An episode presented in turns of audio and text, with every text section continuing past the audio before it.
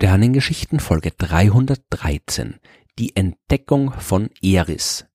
Eris ist die griechische Göttin der Zwietracht und des Streits. Und selten war das mythologische Vorbild für den Namen eines Himmelskörpers so passend wie hier. Als dieses Objekt entdeckt worden ist, das heute den Namen Eris trägt, hat das zwar nicht, so wie im überlieferten mythologischen Vorbild, einen ganzen Krieg ausgelöst, aber Streit und Zwietracht gab es trotzdem jede Menge.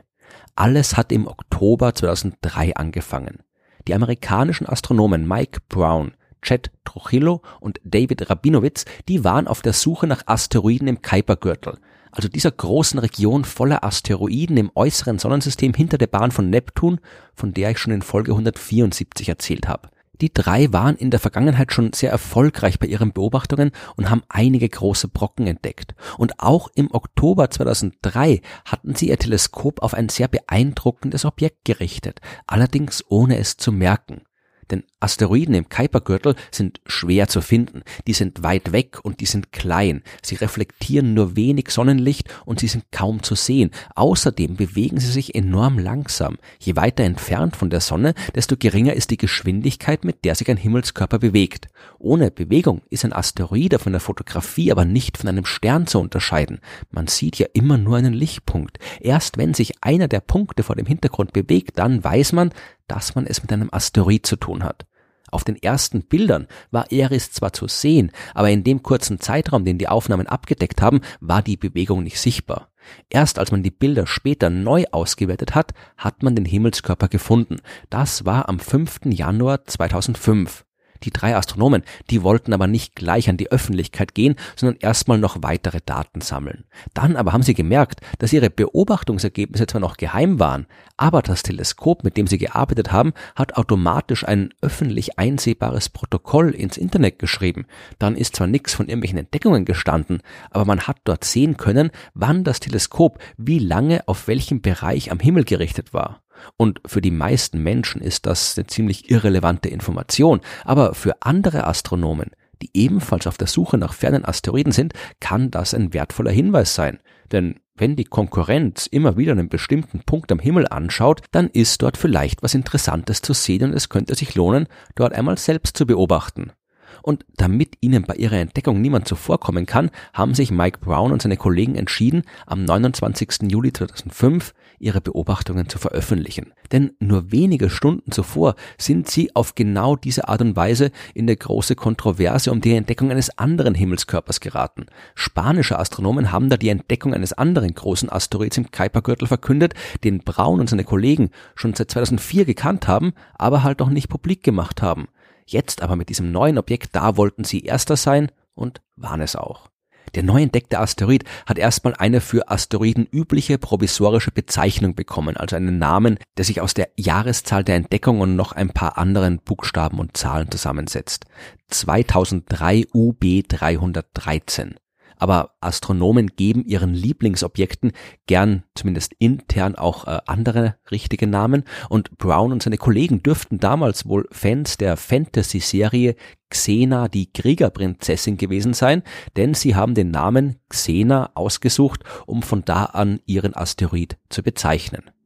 Im Oktober hat man bei weiteren Beobachtungen herausgefunden, dass Xena von einem Mond umkreist wird. Solche Asteroidenmonde oder Doppelasteroiden, die sind nicht ungewöhnlich. Im Fall von Xena war es aber eine wichtige Entdeckung, denn dank der Beobachtung der Bewegung von Gabriel wie der Begleiter von Xena natürlich inoffiziell genannt wurde, nach der Begleiterin der Fernseh-Xena, die ebenfalls Gabriel heißt, dank der Beobachtung dieses Mondes konnte man die Masse von Xena bestimmen und diese Masse war größer als die von Pluto.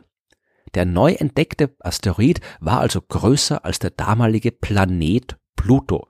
Das hat die Astronomen vor ein Problem gestellt. Wenn Xena größer ist als Pluto, muss man diesen Asteroid nicht eigentlich auch als Planet bezeichnen, als den zehnten Planeten des Sonnensystems vielleicht, so wie es die Medien natürlich sofort getan haben. Andererseits hat sich Xena exakt so verhalten, wie es von einem Asteroid im Kuipergürtel zu erwarten war. Es war ein Himmelskörper inmitten anderer Asteroiden in einer Region des Sonnensystems, in der man die Existenz eines riesigen Asteroidengürtels schon lange vermutet hatte und ebenfalls lange vor der Entdeckung von Xena nachgewiesen hat. Ein Himmelskörper also, der genau dort war, wo Asteroiden sich befinden sollen und alle Eigenschaften eines Asteroiden hat. Dazu kommt, all das trifft eigentlich auch auf Pluto zu. Schon länger waren sehr viele Astronomen der Meinung, es wäre viel, viel besser, Pluto nicht mehr als Planet zu bezeichnen, sondern als Asteroid und damit einen Fehler zu korrigieren, den man damals im Jahr 1930 bei seiner Entdeckung gemacht hat. Denn damals hat man halt noch nichts gewusst von dem Asteroidengürtel, in dem sich Pluto und Xena und noch ein paar andere große Asteroiden befinden, die man dann im Laufe der Zeit entdeckt hat. Es gab jetzt also zwei Möglichkeiten.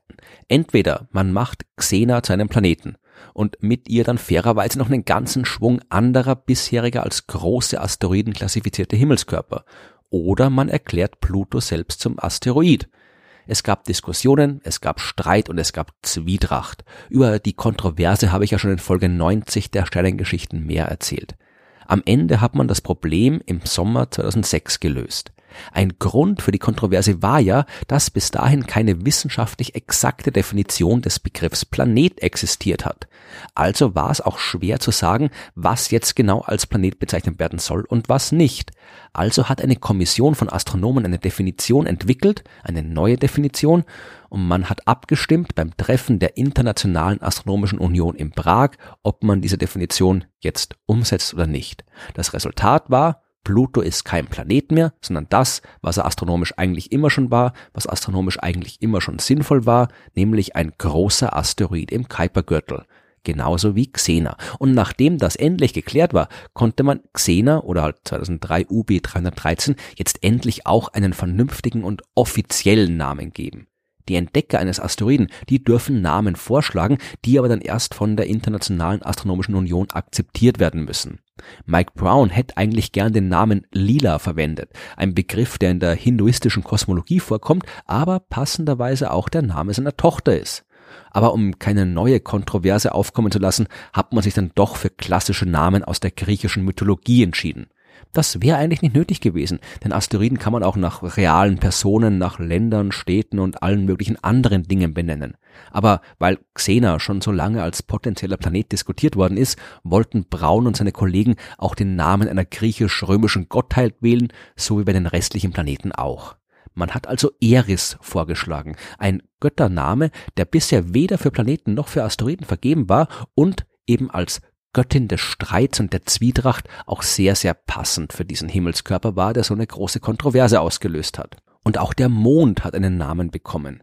Aus dem inoffiziellen Namen Gabrielle, also der Begleiterin der Fernsehxener, ist jetzt offiziell Dysnomia geworden. Die ist im griechischen Mythos die Tochter von Eris und repräsentiert dort die Gesetzlosigkeit.